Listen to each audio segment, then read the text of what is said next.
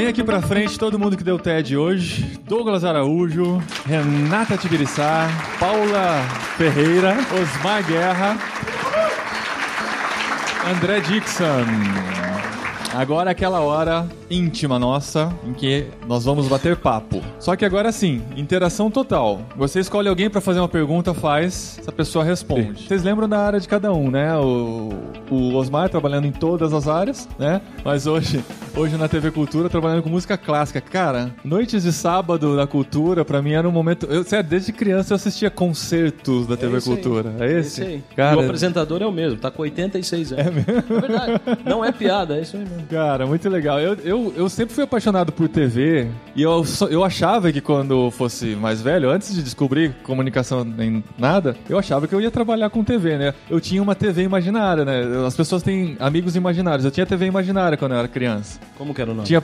Ai, é o nome, não lembro do nome, cara. Olha, você TV. você fez eu resgatar alguma coisa na cabeça agora que eu não lembro o nome da TV. Mas eu lembro que tinha programação, eu fazia programação no papel e tal, tudo na minha cabeça ia acontecendo. Engraçado que os jogos da- de futebol aconteciam no mesmo horário, né? A, transmissão era a mesma. Então eu fazia a narração dos jogos a- na minha versão e tal. Por aí vai. Mas eu sempre gostei muito de TV. Aí o, o Douglas com o Teologueiros. A Renata não falou, mas ela trabalha como redes sociais, mídias sociais de um hotel, do Hotel Hilton. Da rede Hilton. Não é, não é pouca porcaria. O André Dixon com a- os atletas em ação, Vocar e tudo voltado para a missão que vocês quiserem. E com relação à rádio, com a Paula também. Quem quer fazer a primeira pergunta? Lá atrás, peraí. Leme, apresenta, fala seu nome. Meu nome é Tainá e a minha pergunta é pro Douglas. Fala, garota! Douglas, com a sua experiência em erros, em algum momento você pensou em desistir, largar? Em algum momento você largou? Em algum momento você pensou assim, Deus, o senhor não quer que eu faça isso? Só todo dia, só. não, não tanto, mas assim, acontece direto, porque você, você tá na internet, você faz o feed, você dá sua cara tapa. E as pessoas, às vezes, e principalmente os cristãos, eles sabem ser muito violentos nas respostas, nos comentários. Então, é muito complicado e muitas vezes já pensei em parar, só que eu tenho outras pessoas junto. Então, tem o Gabriel, que é nosso produtor, tem o Isaac, o Felipe, que eles também gravam. E aí eles ficam incentivando. Eu acho que isso foi muito importante pra mim. Ter até o meu pastor, o meu pastor também participa dos vídeos, o César. Então, ele fica incentivando. Quando eu penso em parar ou eu fico muito tempo sem gravar alguma coisa do tipo, eles sempre chegam e falam: não, não, vamos lá, vamos fazer, tem que gravar, tem que sair vídeo. E muitas vezes em oração já falei com Deus também, de tipo, ah, eu acho que não é isso não, porque eu soltei esse negócio e bateram tanto e falaram tanto, eu acho que não é isso pra mim. Só que aí depois vem um feedback positivo de alguém que entendeu algo que não entendia, de alguém que aprendeu algo que não, não sabia que existia. E, e- e todos esses testemunhos, esse feedback de gente ouvindo e aprendendo que vem junto, eu, eu tento focar neles e não só nas críticas. As críticas são boas porque elas te ajudam a melhorar e ver o que você tá fazendo de errado. Mas o que acontece é que eu tenho pessoas que ficam ao meu lado falando pra mim, continua, vai, faz e eu vou seguindo. Como é que vocês lidam com críticas negativas? Então, Eu odeio as pessoas. Porque é uma assim, coisa não. difícil. Eu, eu, até hoje, cara, eu tô 20 anos fazendo conteúdo pra internet. Até hoje me abala se alguém entra agressivo, batendo assim. Às vezes assim, com motivo, às vezes sem motivo, mas me abala sempre. Quando a pessoa chega e fala pra você, tipo, ah, não concordei, aí dá um argumento, eu sempre tento conversar, eu sempre respondo os comentários. Mas tem hora que a pessoa só chega e te xinga do nada. Ela simplesmente assiste um vídeo lá e fala, você é idiota. Aí eu falo, mas por quê? Então as pessoas, elas chegam e, abala. Eu acho que já foi muito difícil. E hoje eu, tipo, eu leio menos. Quando eu leio, eu tento responder positivamente pra pessoa. Então já teve muito hater convertido. Então, teve gente que chegou xingando e três comentários depois ela tá falando, nossa, mas muito legal seus vídeos, eu vou continuar assistindo. Não funciona. Acreditem no Espírito Santo. Então eu, eu respondo os comentários, tento sempre entender o que a pessoa, a pessoa tá xingando, eu tento entender e falar pra ela, cara, você tá falando com uma pessoa, não é um personagem, um bonequinho que tá falando no YouTube, é uma pessoa que tem sentimentos e que se machuca. Parece Te um machuca. bonequinho, mas. Parece um bonequinho, mas não é. E também sente isso quando as pessoas chegam xingando. Então eu tento conversar. E aí, às vezes, se a pessoa não quer conversar e vejo que ela não quer mesmo, eu, eu desisto e só deixo lá. É que Mas, ô, ô, Paulo, tem um estudo de marketing digital que diz que 45% de haters é, é- é fundamental pro canal dar uma bombada. Não, é verdade, é porque o, o, o, o cara que gosta do canal, ele movimenta o canal, mas não existe um movimento maior do que quem odeia o canal. Então, Ele manda pra todo mundo falando: olha isso aqui, odeia junto comigo. então tem esse estudo aí de que Pergunta, quem quer fazer a pergunta? Cadê? Lá, lá atrás já tem o microfone e depois aqui na frente, tá? é, pro Osmar, você chegou a falar sobre sociedade em rede, né, e a cultura do compartilhamento. E nessa sociedade ainda, né, tomando algumas discussões que a gente tem visto em Copa do Mundo, né, em times que dependem de um único jogador, você acha que ainda tem espaço para igrejas que são firmadas em uma única pessoa e às vezes esse algum culto à imagem que tem a essa pessoa só, né? Ah, o Brian Houston da Hillsong que alguém deu sobre referência. O cara bate as botas e acaba a igreja. É, como é que muda? Você acha que ainda tem espaço nessa sociedade em rede sem hierarquia e só compartilhamento ainda é a pegada ou você acha que isso vai mudar completamente ou continua? Muito bem, essa coisa da ambiguidade, da ambivalência, isso aí não é meu, isso é um conceito de um cara chamado Edgar Morin. O Edgar Morin, ele fala sobre a complexidade. A complexidade é esse vai e vem de valores que acontecem nesse momento da construção do pensamento em rede. Então, ao mesmo tempo em que não existe hierarquia, existe o poder do influenciador. Então, assim, essas figuras, elas são como se fossem também nós dessa rede, mas elas têm esse poder um pouquinho maior, vai, de influenciar pelo número de seguidores e pelo número de influência que tem cada uma dessas postagens e tal. Então, é- esse conceito de complexidade é parece uma coisa nerd de falar ou muito acadêmica, mas ela faz todo sentido e a gente precisa superar esse, esse conceito para entender o que a gente está vivendo agora na formação do pensamento. E na formação do pensamento em rede, a complexidade faz sentido por causa dessas incoerências aparentes que a gente tem que conviver. Então, a incoerência de você ter que ter um hater, por exemplo. Não, mas eu só quero pessoas que gostam da. Não, não, não. Você precisa do quem não gosta, se você quer o resultado tal. Ah, mas então nós, nós estamos democraticamente na internet? Sim e não. Porque eu uso uma plataforma como o Facebook, que, queira ou não, traz a pirâmide novamente. Enfim, então assim, é importante a gente entender que nós estamos dentro desse pensamento da complexidade, que é transcender as coisas que são aparentemente incoerentes. Então eu acho que a rede elimina a personificação de um, ao mesmo tempo alimenta a influência daquele que tem mais seguidor. e- Não sei se me fiz entender. Seu nome. Meu nome é Gabriel. Eu queria fazer uma pergunta pro Osmar. Também trabalho em televisão, inclusive eu também trabalho na TV Cultura. Oh, No Cartão Verde. No cartão verde? Isso. Ah, pô, caralho, tá E aí, e uma das coisas que também me motiva muito é justamente poder usar gosto por rádio, por TV, com é, a comunicação cristã. E aí eu queria fazer uma pergunta justamente, queria saber a sua opinião. Hoje nós temos várias emissoras de TV que são voltadas para o segmento evangélico, tem TV Novo Tempo, TV Gospel, Hit. Como que você avalia o trabalho dessas TVs? O que falta, o que você acha que tá errado, o que tá, que tá bom? Eu acho que a gente confundiu na história evangelizar com cristianizar. Então, assim, você transformar a cultura numa cultura cristã é diferente de você pregar o evangelho. Então, eu, particularmente, uma vez, o meu sogro chama-se Marcelo Gualberto. Ele é da MPC, não sei se vocês já ouviram falar. Uma vez perguntaram pra ele, lá naquela época da polêmica com o grupo de dança, perguntaram pra ele assim: você é a favor do grupo de dança? Ele falou assim: eu sou contra, porque geralmente eles dançam mal pra caramba. Eu aplico essa mesma lógica nas nossas TVs gospel e rádio gospel, tirando algumas grandes, assim, grandes exceções. tipo a Transmundial. Exato, eu ia falar agora. Mas eu não tô falando isso porque é uma missão, é diferente. A Transmundial é uma missão. A rádio, sei lá, XPTO Gospel é uma rádio comercial que usa o nicho gospel pra ganhar mercado. Eu acho isso péssimo, porque o meu sonho como comunicador e cristão era poder ver os cristãos tomando conta, mas não de uma forma colonizadora, mas sendo bons profissionais na Agência África, na TV Globo, sabe? Mas não porque ela tem que ir lá fazer um programa gospel. Isso é cristianizar. Isso é transformar a cultura numa cultura cristã. E não é isso que a gente está querendo. A gente quer ser um sinal histórico do reino de Deus, trazendo o evangelho para as pessoas. Isso eu faço sem falar de Jesus. Eu não preciso ficar falando Cristo, Cristo, Cristo, para as pessoas olharem em mim e verem Cristo. Portanto, eu acho essas redes gospel da vida, TV gospel, eu acho um desserviço, eu acho mal feito, é uma programação mal feita, é um jeito de ser mal feito que só joga holofote nessa coisa de cristianizar a nossa cultura, mas que não necessariamente evangeliza no sentido de mostrar a plenitude do evangelho. Essa é a minha opinião. Só para complementar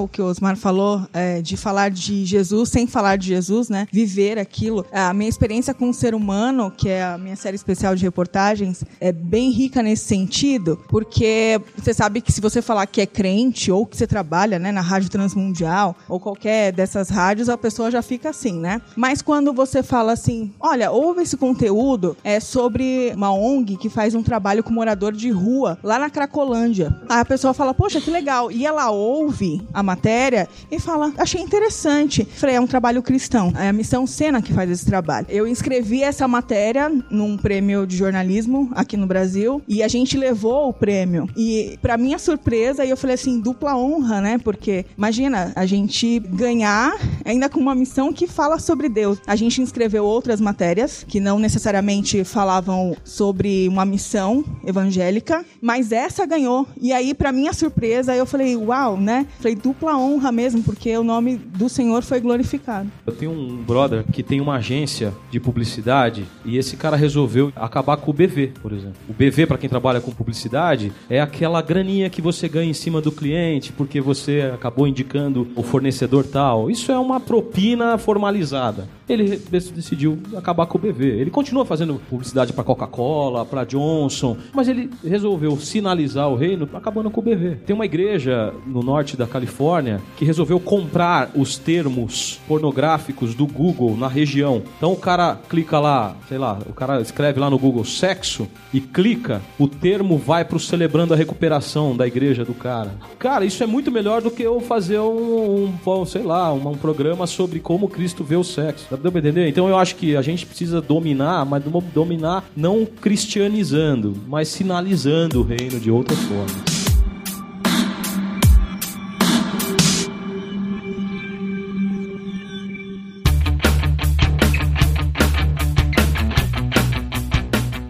Tenho uma pergunta aqui. Vai lá. A gente está falando sobre a diferença de trabalho de missão, um trabalho diletante, de, em certo sentido, e um trabalho comercial. O Douglas e o Osmar trabalham. A gente, porque assim, a gente quer ser crente, a gente acredita que é melhor dar do que receber. A gente, como comunicador, quer oferecer coisas para as pessoas. Às vezes coisas boas, às vezes coisas ruins, mas com certeza coisas nas quais a gente acredita que a gente está ofertando conteúdo para as pessoas. Pelo menos eu vivi conduzido assim nas redações, nos lugares onde eu passei. Entretanto, na televisão e no YouTube há algo quase cristalizado de que o que dá certo é o que é ruim. O que dá certo é o apelativo. Na televisão a gente está vendo, por exemplo, sei lá, os jornais da TV aberta são espetacularizações da notícia. Como é que você vai colocar uma reportagem lá no meio? Eu não faço ideia, entendeu? Porque é sempre, ah, né? O YouTube, então, nem se fala, né, velho? Porque, mano, você já tomou banho de Nutella? Não, graças a Deus então, ainda não. é por isso que, entendeu? É, a regra é isso. É o quanto pior, melhor. Eu queria saber, assim, como é que vocês lidam com isso. Porque, assim, eu quero ser comunicador, eu quero trabalhar com isso, mas eu quero fazer sucesso também. Eu quero que as pessoas me vejam. Eu quero que, não por uma questão de egoísmo, mas porque eu quero saber que eu estou atingindo pessoas. Mas eu quero estar num ambiente onde é pedido para mim que eu faça coisas ruins, apelativas, que eu não leve conteúdo, né? Os youtubers que dão certo, eles não oferecem absolutamente nada. Não é nem questão de ser bom ou ruim, é nada, né? É tipo, é o cara de pé na antena tomando choque na tempestade, sei lá. Você fala, mano, por que o cara tá fazendo isso? Não sei. Na televisão também. Então eu queria um pouco do olhar de vocês para isso. Como é querer expandir os limites da qualidade, da excelência que a gente entende que é a oferta que a gente pode fazer para as pessoas, falando ou não de assuntos mais ligados à espiritualidade, mas sabendo que a gente está num lugar onde a falta de qualidade vai ser cobrada da gente, quase como mérito. O que acontece no YouTube isso é, é muito visível. Você vai, por exemplo, no em alta do YouTube, você vai ver muita coisa que não tem valor nenhum e às vezes os canais mais assistidos, ou os vídeos mais assistidos de um dia ou de uma semana, ou do tempo geral, é coisa que não tem conteúdo nenhum. E aí quando você se propõe a fazer um trabalho no YouTube, as pessoas esperam ver de você aquela mesma coisa às vezes. E isso é um problema. E pra gente no Teologueiros tem sido uma escolha de disciplinar as pessoas, de que elas não vão encontrar aquilo lá. Então não importa que você quer aquele conteúdo sobre a polêmica de não sei o que que aconteceu, você não vai encontrar. E quando você encontrar, vai ser uma visão totalmente diferente do que você espera. Então a gente fez um vídeo uma vez falando do negócio do Thales Roberto, quando ele voltou pro Brasil.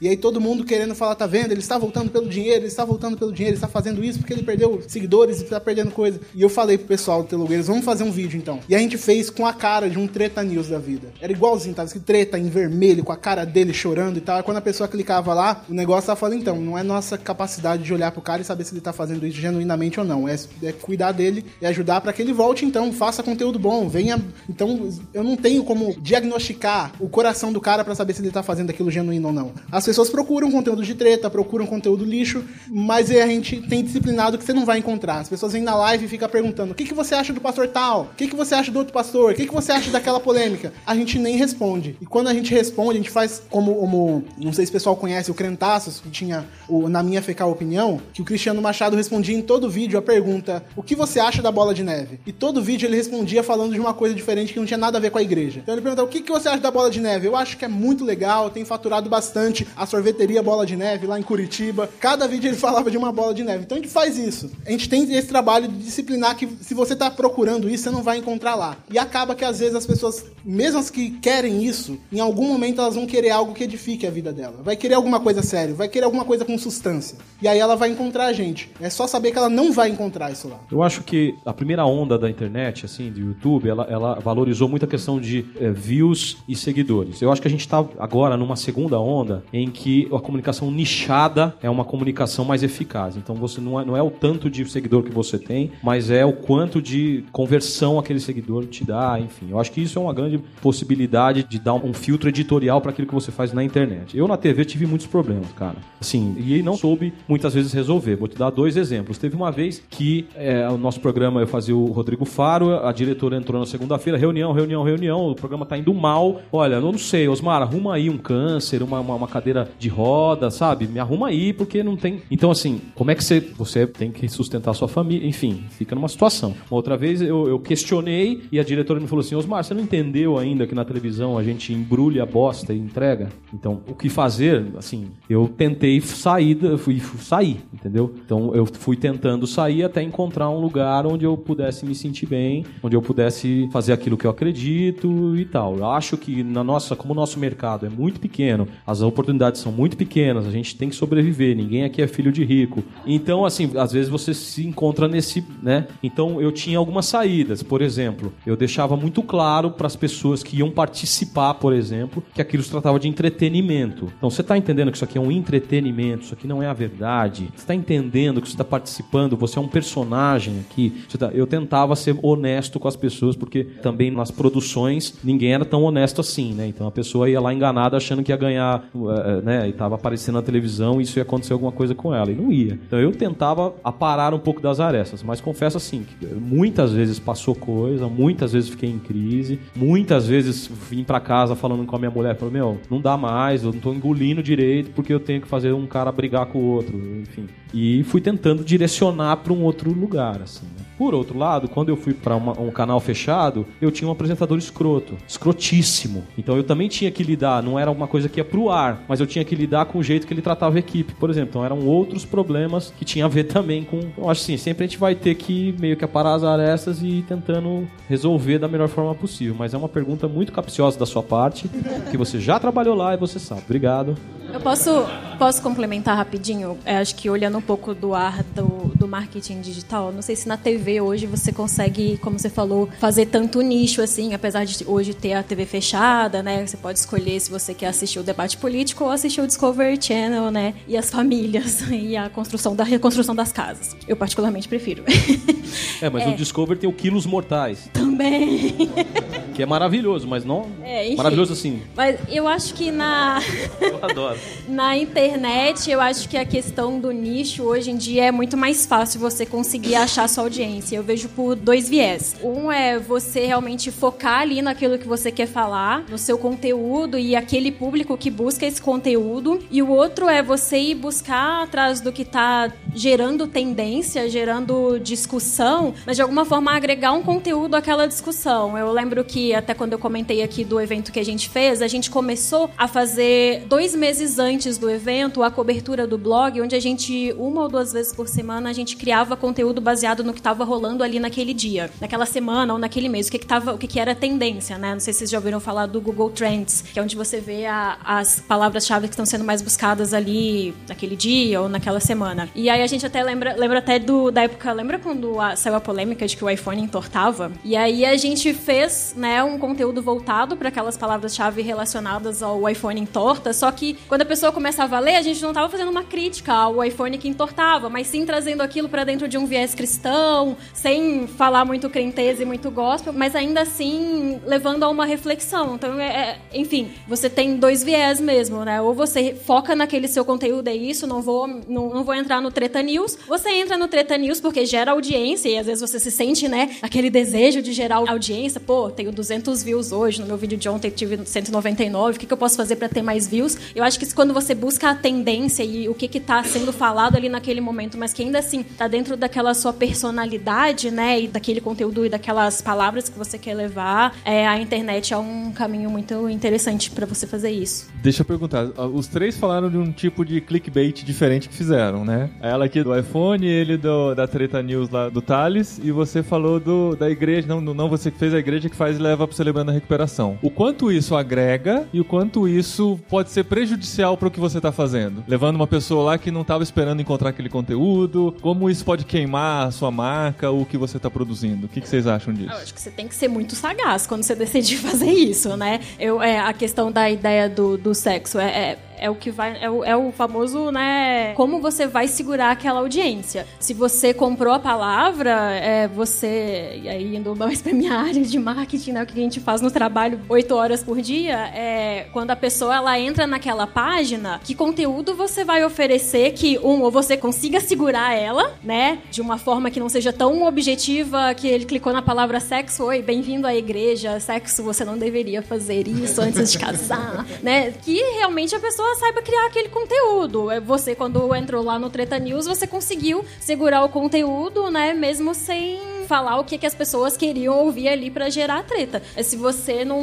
não tiver a ideia do que escrever e não saber segurar a audiência, não adianta. Vai é. gastar, vai, vai gerar mais hater. Exato. É, eu, eu, gosto muito da ideia da gente tentar fazer a pessoa chegar no conteúdo que a gente anunciou ele, mas ela encontrou aquilo que ela estava buscando de uma maneira completamente diferente, né? E a gente ser honesto com as pessoas quando a gente está publicando conteúdo ali. Nas Olimpíadas de 2016, a gente lançou uma série de vídeos de histórias de atletas atletas chamada Luta e Triunfo. E era isso que ela ia buscar, ali, a luta e triunfo de, de atletas. E a gente mostrava momentos onde aquela pessoa passou grande dificuldade, ele falava sobre essa história. E ele também falava sobre onde ele encontrou a vitória e aí ele caminhava para Jesus. Só que a maioria das pessoas não estavam buscando exatamente aquilo quando elas estavam vendo, mas elas viram uma história de luta e triunfo. E o legal, depois das Olimpíadas, a gente vendo os dados todos, algo curioso foi que a gente teve 5 milhões, uma média de 5 milhões de views por dia durante o período das Olimpíadas, então mais ou menos 30 dias aí, do Oriente Médio, contando testemunhos de atletas cristãos sobre como eles encontraram o triunfo. E a gente tem certeza, se a gente colocasse a história lá, veja como esse atleta encontrou Jesus e tal, não ia ter essa, essa procura, mas as pessoas estão procurando por histórias boas de luta e, e triunfo dentro, de ainda tudo. voltando do storytelling, vou ser rápida.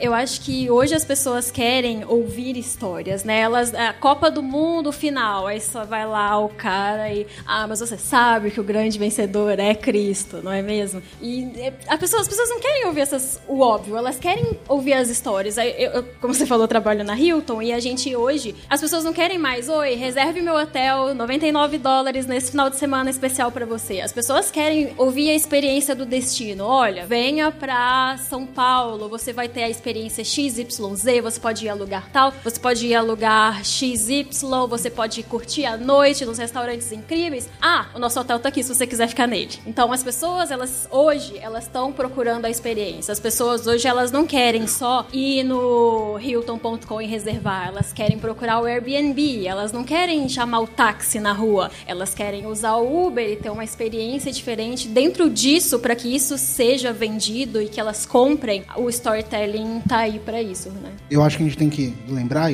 pelo trabalho do YouTube, que os nossos fins não podem, não podem justificar os nossos meios. Então, e lembrar também que, como cristãos, um, algo muito, muito segredo que está escondido na Bíblia, assim, quase ninguém acha, mentira é pecado. E aí, quando a gente faz algo que atrai a pessoa de um jeito para um negócio que é totalmente diferente, a gente tá só fazendo um método mais bonitinho de mentir para as pessoas. Então, eu, eu me policio muito com o que a gente vai fazer hoje no Teologueiras, com um thumb, com um título, que é muito fácil cair nisso. É muito, muito fácil você falar, eu vou colocar essa palavra porque eu sei que vai todo mundo clicar quando ela vê isso. E tem vídeos que a gente faz que não teve tanta visualização porque a gente tomou a escolha de talvez fazer algo que seria mais sincero, que eu conseguiria dormir tranquilo sabendo que tá ok, mas teve pouca visualização. Você perde. É muito mais fácil colocar um título que vai chamar a atenção, que as pessoas vão clicar, mas a gente tem que se policiar. Então, até o, o do Thales que a gente fez, eu não sei se eu faria hoje. Eu olho e falo assim, ah, eu acho que talvez foi, foi, foi demais. E aí, mesmo, nossa, mas o pessoal viu lá e viu e aprendeu. Eu falei, ah, não importa, não importa. Eu não posso olhar pro fim do negócio e falar, tá ok, porque as pessoas se converteram. Então, tem muita gente que faz isso com chamado de culto, com tudo mais. Coloca um negócio que vai chamar a pessoa, que é totalmente mentira, que não tem nada a ver com culto, pra, não, mas tá trazendo gente, está vendo? E aí usa Paulo falando, ó, oh, eu posso, eu fiz de tudo, fiz como judeu para pegar pro judeu, e ele não tá falando disso.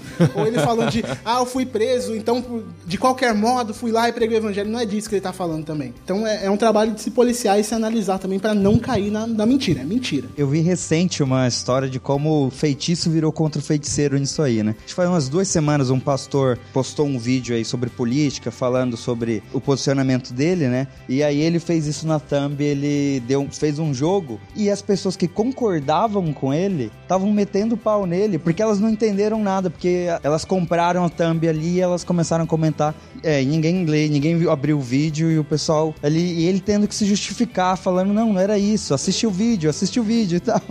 Então também às vezes vai para um caminho totalmente errado.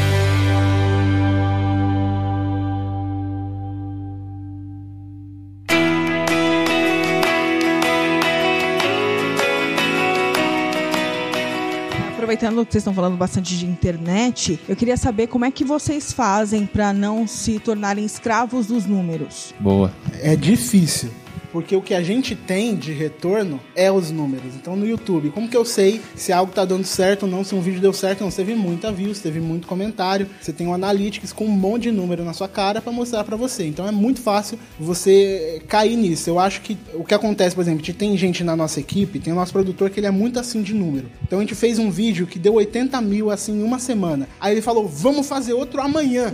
Aí eu falei, não, eu sei, não era errado fazer o vídeo. O vídeo não era, não, não tava mentindo, não tá nada, não era errado. Mas eu ia estar tá me prostituindo. Porque prostituição não é só trocar sexo por dinheiro. Prostituição é abrir mão dos seus valores para conseguir alguma coisa. Então você vai lá e prostitui os seus valores falando, ah, mas não, mas está trazendo. Então é, é, é, se policiar e sempre saber assim, porque às vezes você vai fazer um vídeo muito legal que ninguém vai assistir, mas eu prezo muito por fazer um negócio que é legal, que eu vou me sentir honrado por ter feito aquilo, de ter feito algo pelo reino que foi muito legal. A gente soltou um vídeo com uma entrevista com o sobrinho do Benny e ele contando sobre o movimento, como ele saiu do movimento e tudo mais. E aí eu podia colocar o Benny gigante, colocar o título tal e fazer isso, porque ia dar muito número. A gente tomou a atitude de fazer um negócio muito mais minimalista e ter muito menos view mas pelo menos eu dormi feliz. Então é, é, se policiar e os números são o nosso feedback, então a gente tem que olhar e saber, a gente quer que as pessoas vejam o vídeo, a gente quer que as pessoas ouçam aquilo que a gente está falando. Mas da mesma forma a gente é, a gente é crente, poxa. Então a gente tem que seguir os passos de Cristo e saber analisar isso para não deixar que isso, que essa tentação nos tome. Então muita oração e conversar com as pessoas. Eu converso com o meu pastor muito sobre esse tipo de coisa e é, é isso, é se analisando.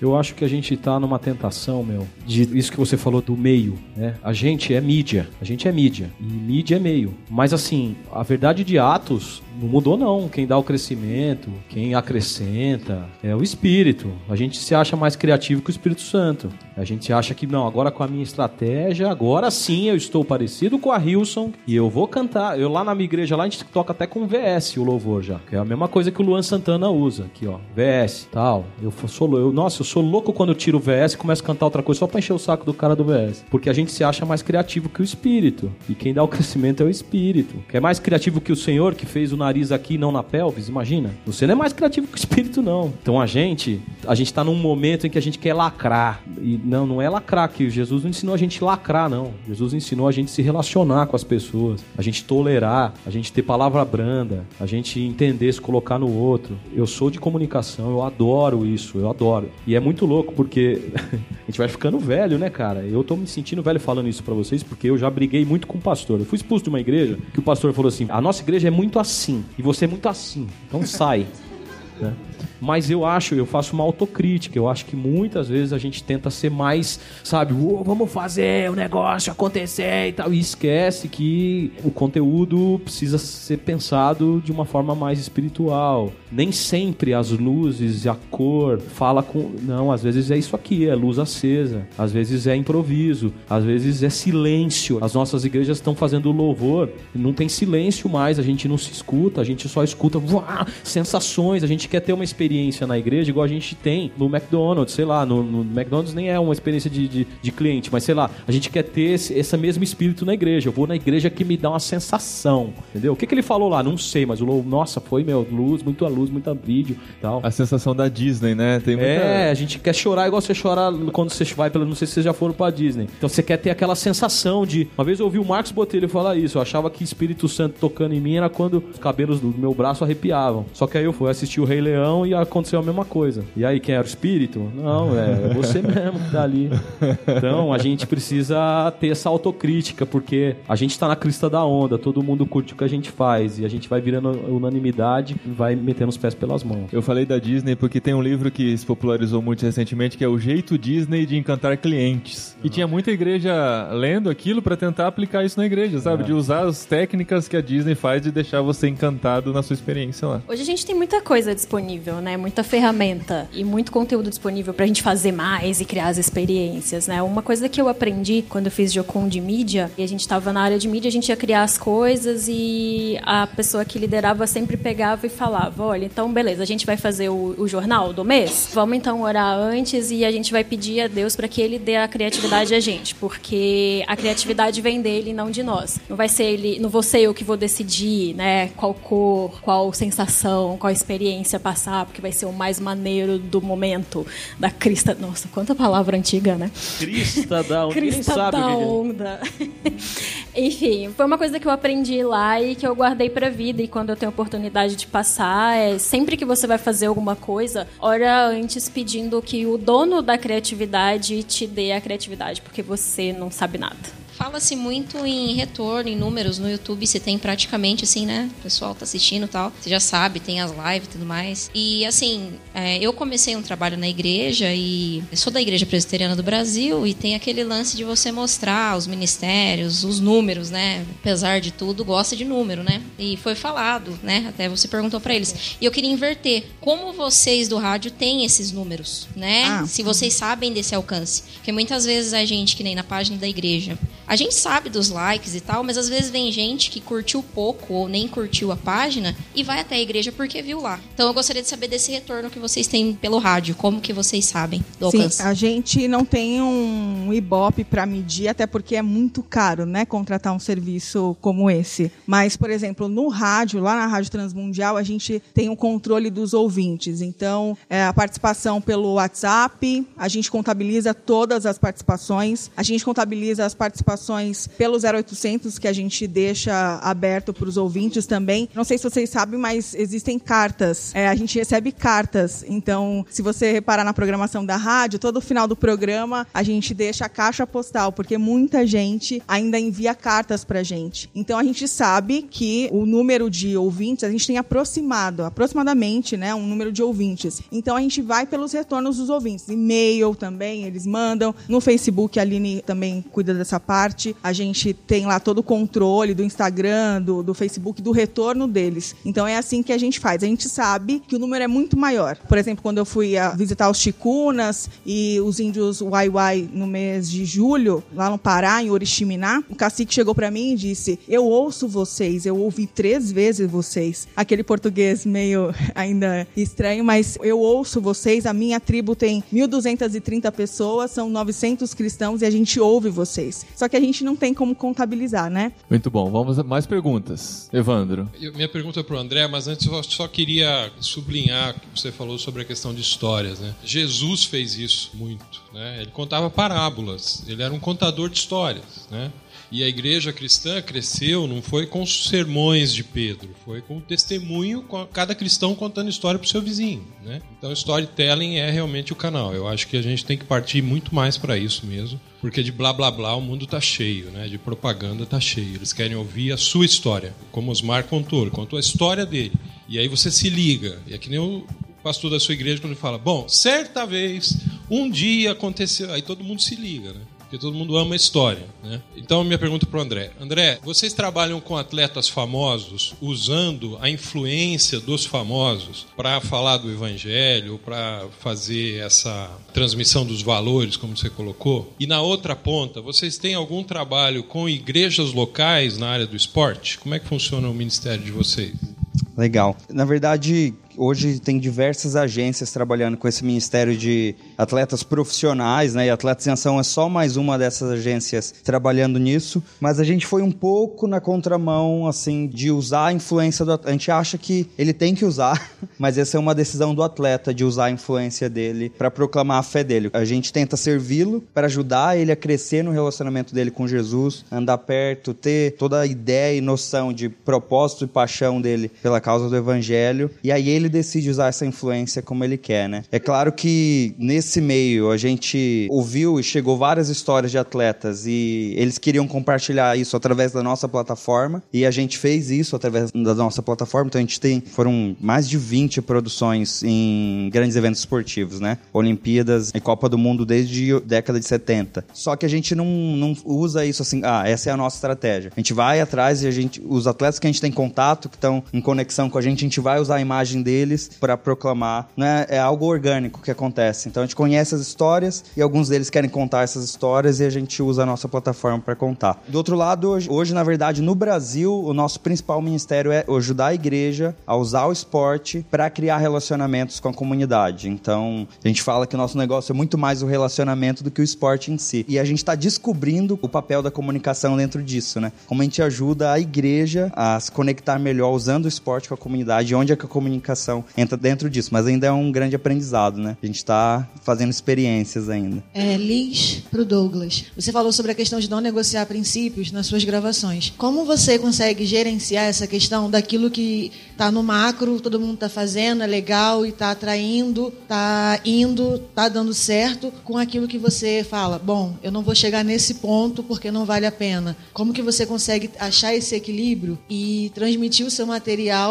e atingir o seu público e nisso gerar transformação nas pessoas? Eu, eu acho que é, é, muito Espírito Santo, porque você não sente paz no coração quando você está abrindo mão de alguma coisa só porque vai dar muito certo. Ou porque você vê todo mundo fazendo de alguma coisa e sabe que vai dar muito certo. Então tem coisas, por exemplo, falar de política hoje vai dar muita visualização. Você vai falar de, de certo candidato que você sabe que todo mundo vai gostar e você, você tem esse negócio de tipo, vou falar de política e tal, mas eu não tenho o mínimo conhecimento sobre isso. Eu não tenho como falar sobre isso. Então, no meu coração eu sei que se eu fizer isso vai ser errado. Então eu, eu acho que é muito Espírito Santo colocando no seu coração de tipo, isso não, não adianta, não, não, faz. Então, e a gente se questiona muito. Tem muito. Sempre quando eu vou fazer um vídeo, eu questiono com a nossa equipe. Então a gente tem mais umas quatro ou cinco pessoas que a gente tem um grupo. E aí eu mando a ideia do vídeo. Vamos fazer isso daqui, isso daqui, isso daqui. Às vezes eles olham e falam, não, mas isso aqui, não, isso aqui tá errado porque vai fazer só por causa disso. Aí eu falo, não, é, realmente. Ou às vezes eles falam, vamos fazer isso aqui. Aí eu falo, então, mas isso não dá muito certo. Tem que ter mais gente, porque se você tem só uma pessoa, ela vai pegar, às vezes, na crista da onda,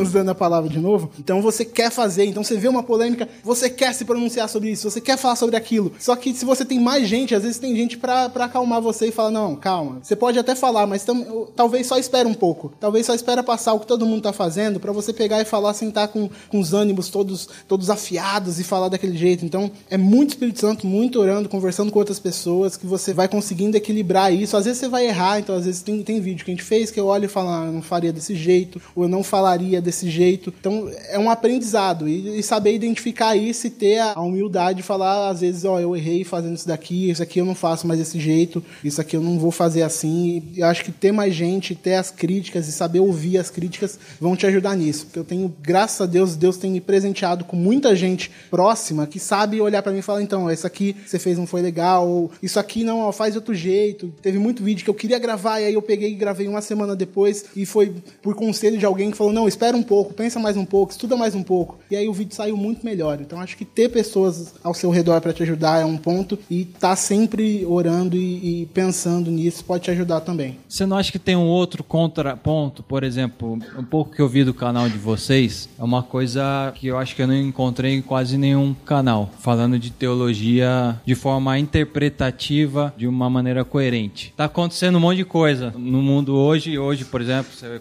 falou um exemplo do, da política. Você não acha que vocês, como um- uma experiência teológica com profundidade, vocês também não têm esse outro contraponto? Que vocês têm que se pronunciar mesmo para chegar ainda mais essa ideia teológica correta para as pessoas? Né? Às vezes tem. Às vezes a gente tem medo, mas a gente às vezes tem o, o trabalho de falar sobre certa coisa, porque tem pessoas te ouvindo e você pode ajudar elas. Mas às vezes a gente cai na influência de que, tipo, não, eu preciso me pronunciar sobre tudo. E aí você tá, começa a se achar, porque você acha que todo mundo tá ligando pra sua opinião, e às vezes o problema é que elas estão. Então muita gente vem perguntar pra gente, ah, o que, que você acha de pessoa tal? O que, que você acha de pessoa tal? E eu tento não responder, porque eu não quero que as pessoas só sejam pessoas que ouvem o que eu digo pra poder saber o que, elas vão achar. Então tem coisas que você precisa se pronunciar. Então, por exemplo, sobre política, o motivo da gente não ter se pronunciado até agora é porque eu não sei bolhufas pra poder falar. Eu vou falar um monte de bobagem, e aí o problema é que as pessoas vão olhar pra bobagem e falar, é isso mesmo. Então eu tenho que estudar mais, pensar mais, pesquisar mais pra poder fazer também um conteúdo bom sobre isso. Então tem coisas que a gente precisa se pronunciar e às vezes se preparar mais pra poder falar. Tem coisas que a gente precisa, mas vai só aumentar o nosso ego de que as pessoas precisam saber o que eu estou pensando sobre isso. Como que as pessoas vão conseguir dormir se não souberem o que eu estou achando sobre essa polêmica? Elas dormem normal.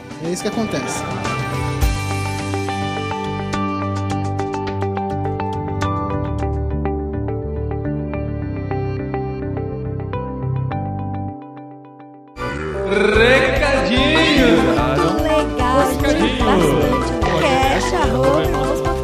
Programa anterior. É, que é isso. Muito obrigado. Agora sim, recadinhos, esposinha. Recadinhos esposinhos. Hoje o povo ouviu bastante coisa de podcast, hein? Ouviram, fofo. Mas tiveram um descanso da minha voz. Isso já é uma coisa muito boa. E olha só, esse programa duplo foi sobre comunicação. Sim. E na semana que vem eu estarei no Comunica Missão em BH. Falando sobre Comunicação. Olha isso, Como não? sensacional. Por que que não? Porque a boca fala do que o coração tá cheio, né? Dizia aquele irmão. É, aquele versículo. E pra fazer as inscrições é só entrar em comunicamissão.com.br. É de graça, é em Belo Horizonte e você pode participar. A gente se encontra lá, tá bom? A gente não, que eu não vou, mas A gente não, eu e vocês que estão ouvindo. e sobre o programa anterior, rapidinho também a gente tem que compartilhar a alegria que a gente compartilhou aqui o projeto da Dani Marques Quando Nasce um Coração. Gente, é uma fofucha, Dani Marques. Isso. E olha só que notícia boa! Rufem os tambores.